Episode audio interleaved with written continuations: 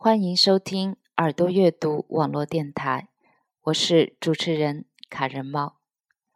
耳朵阅读用声音分享好文字。今天与大家分享的是台湾导演及作家吴念真的一篇文章《母难月》。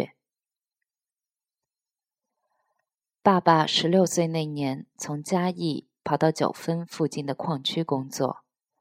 十六岁还不能进矿坑，所以他在炼金工厂当小工。他发现工厂里有一个年长的女工，几乎每天以泪洗面，于是善意的问人家出了什么事。那妇人说，他儿子在山上工作时中暑死了，十六岁，跟他一样大。爸爸说。你不要伤心了，不然我给你当儿子。从此，爸爸进了人家家门，当了别人的儿子。爸爸二十一岁那年成了正式的矿工，人家从公寮山上找来一个孤女当养女，再以招赘的方式让他和爸爸结婚，以延续这一家的香火。这个孤女。也就是后来的我妈，当时才十五岁，她十六岁生下第一个小孩，四个月不到就夭折了。多年之后，姑妈跟我说，那时候我妈经常会有一些怪异的举止，比如半夜跑到外面哭，或者走着走着，忽然像被什么召唤一般，停下脚步，跪拜四方。十七岁，他生下我，同样不好带。我四个月大的时候，有一天忽然开始不吃奶，肚子一天比一天大，到最后随时眼睛翻白，四肢抽搐。妈妈曾经说，那时候她唯一的想法是，万一连这个也养不活，她也会跟着走。接下来就有点像乡野传奇了。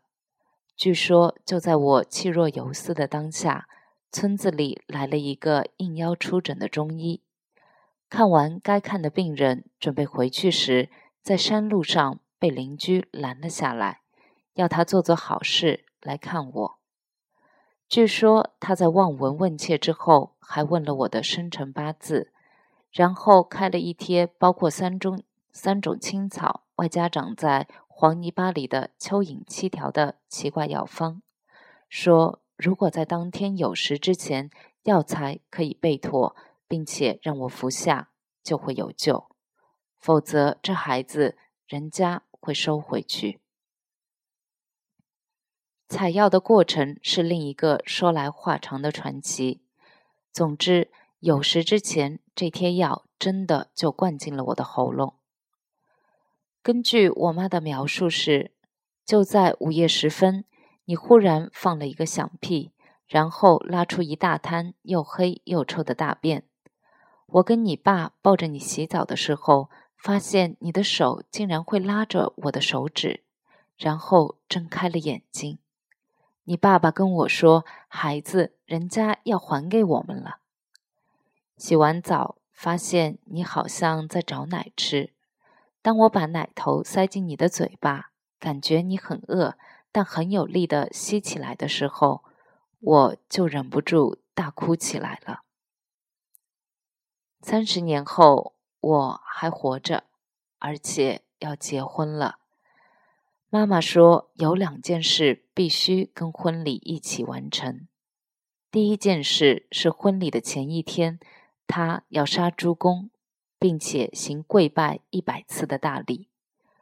他说，当年在最绝望的时候，他曾经抱着我跪在床头，哭着跟众神许愿，说如果这孩子可以平安长大，结婚那天他要跪拜天地以谢神恩。而当天果真就出现了那个神医。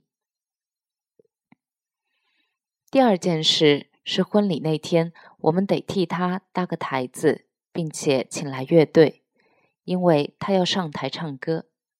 他说这是他的另一个心愿。我初中毕业离家到台北工作的时候，有一天他在路上碰到我的小学老师，老师问起我的事，然后跟他说我很聪明，爱读书，无论怎么波折，总有一天我都会念到大学。妈妈说那天回家的路上，她忽然觉得，像我这样的妈妈，如果也可以养出一个大学毕业的孩子。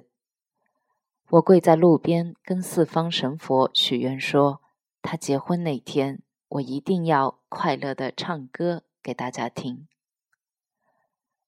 写这篇文章的时候，正是我出生的月份，或许是这样的缘故吧。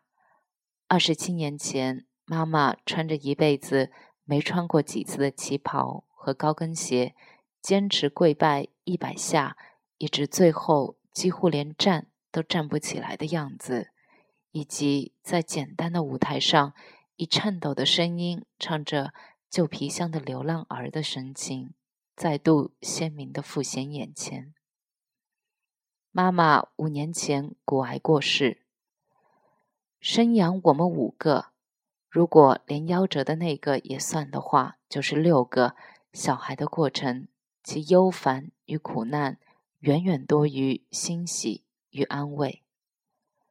我曾想过，妈妈会得骨癌，到了末期，全身的骨头甚至一碰即碎，是不是就因为这辈子的身心都一直承担着过量的负荷？